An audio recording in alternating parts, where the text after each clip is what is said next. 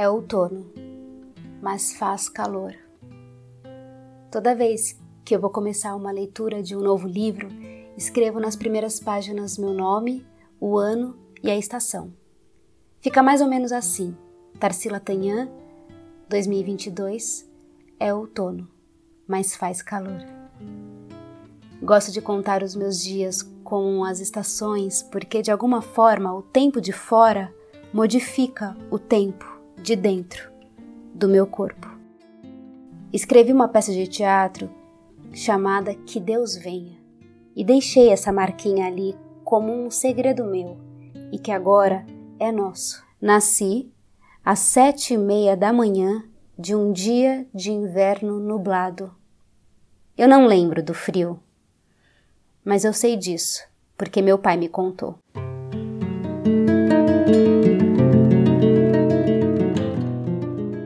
Há algumas semanas meu avô morreu. Não chorei. Provavelmente não vou chorar. Eu queria chorar. E isso me fez lembrar o personagem do livro do Camus, O Estrangeiro. Ele também não chorou quando soube da morte de sua mãe. Quando ele foi parar no julgamento por um suposto crime, o fato dele não ter chorado a morte da mãe pesou contra ele. Estou condenada. Pensar é tão imaterial que nem palavras tem. Passaram uns dias. Lígia Fagundes Teles morreu. Meus olhos se encheram de lágrimas. Mas por que isso? Nem parente era. Morte de artista tem um significado todo esquisito dentro da gente. Uma coisa é certa: ela permanece aqui, de alguma forma. Na vida, nós somos artistas de uma peça de teatro absurdo, escrita por um Deus absurdo.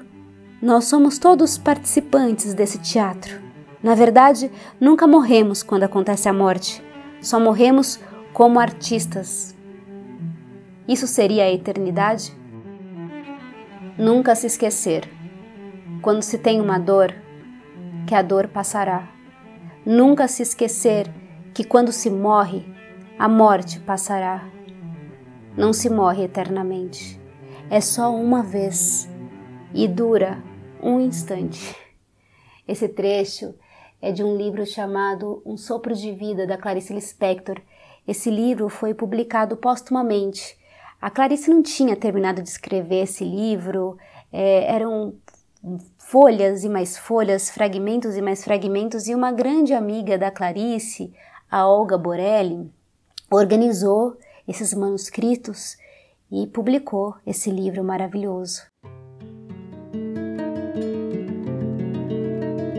Eu disse no episódio piloto que nestes últimos meses tem vindo em meus olhos inúmeras memórias de infância. É engraçado porque fui perguntar ao meu pai se eram reais ou inventadas essas memórias, ele não confirmou quase nenhuma. Fato. Inventei memórias mas tem uma memória do meu avô que talvez não seja inventada porque minha mãe me contou. Eu mesma não me lembro porque eu era realmente muito pequena. Ela me disse que meu avô ia nos visitar e eu saí engatinhando atrás dele no meio da rua, sempre, sempre, sempre, sempre. Eu me lembro que meu avô morou numa casa perto do trem do Brás, aqui em São Paulo. E lá tinha um daqueles fogões de acampamento e um botijão de gás pequeno do lado da janela. Eu subia nesse botijão azul pequeno para ver o trem passar. Me lembrando agora, pareciam tardes nubladas de outono.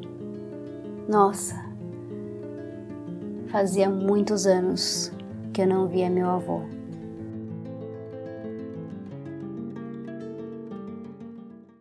Uma noite, outono.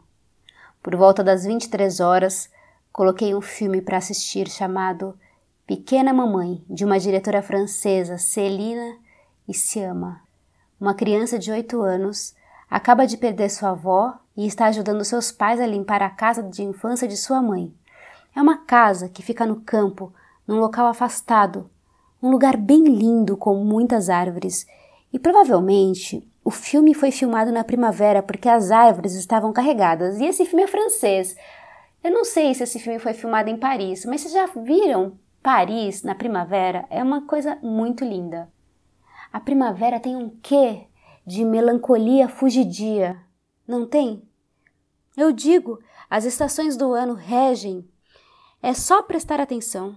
O que está por fora e o que está por dentro. Mas voltando ao filme, a pequena criança começa a explorar o local e o bosque onde sua mãe, Marion, costumava brincar e construiu uma casa na árvore sobre a qual ela ouviu muitas histórias. E numa destas andanças, ela se reconecta com o passado de sua mãe e de sua avó. É um filme que tem um toque de fantasia e a forma como a diretora conta essa história da criança é bastante poética e original. É tão bonito que se eu fosse cineasta seria um filme assim que eu gostaria de fazer. A morte ali não é triste, é apenas uma passagem, uma saudade, um lastro de uma história que continua em quem fica. Cada um tem uma forma de lidar com a morte. As culturas têm modos diversos de lidar com perdas. Tem povos que cantam e dançam. Isso me fez lembrar um dos meus poetas preferidos, Fernando Pessoa, e um dos meus poemas preferidos, que é do heterônimo Alberto Caeiro. Esse poema não tem título e eu também não vou falar ele completo aqui, mas os últimos versos dizem o seguinte: Podem rezar latim sobre o meu caixão se quiserem. Se quiserem, Podem dançar e cantar à roda dele. Não tenho preferências para quando já não puder ter preferências. O que for quando for é o que será o que é. Nossa, eu lembrei agora, nem tá no meu roteiro isso, de um filme chamado Capitão Fantástico. Também tem uma cena que eles estão velando cremando. Ai, ah, é uma fogueira, é uma fogueira que está acontecendo. A mãe das crianças morre e eles fazem uma fogueira naquele corpo. E a música que toca é linda, os figurinos são lindos. Eu não me lembro a música agora, qual é o nome, mas é uma versão de uma música dos Guns N' Roses, se eu não me engano. Que pena que eu não me lembro. Mas tudo bem, isso nem estava no roteiro mesmo, fica como um bônus.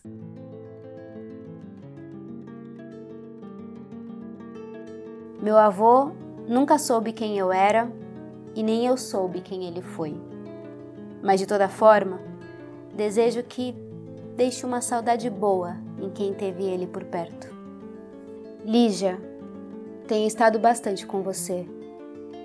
Estou lendo seu livro antes do baile verde. Essa é a forma de te ter por perto. O conto Venha Ver o Pôr do Sol é um dos meus preferidos e tem uma das imagens mais belas que meus olhos podem imaginar agora. A beleza não está nem na luz da manhã, nem na sombra da noite. Está no crepúsculo, nesse meio tom, nessa ambiguidade. A cena do conto acontece toda praticamente num cemitério. Eu adaptei esse texto para o teatro. Mais uma vez, obrigada por tudo, Lígia. Muito obrigada. Essa semana escutei bastante Belchior. Jovens, escutem Belchior. Ele também falava da morte de uma forma lírica e pulsante, mas, sobretudo, falava da vida. Viver sem limites, encarar as consequências das loucuras cotidianas. Uma vez por semana você pode ouvir paralelas a qualquer hora do dia. E na hora do crepúsculo, Coração Selvagem. As sensações físicas serão diferentes se você escutar na primavera, verão, outono e inverno.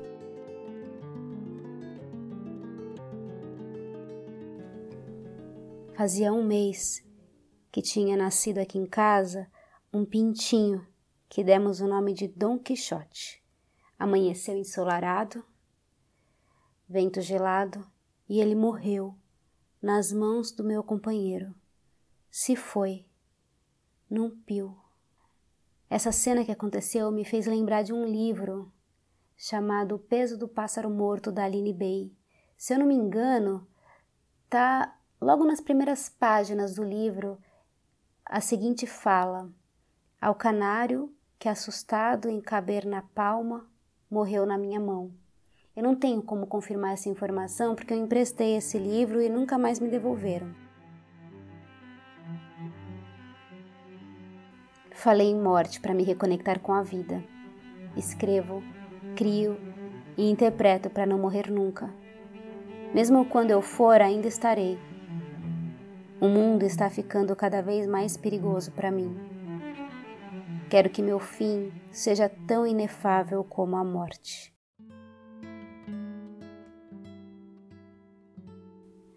Segredo de Liquidificador é escrito e narrado por Tarsila Tanhan, produção de Vratatá, traficante de cultura.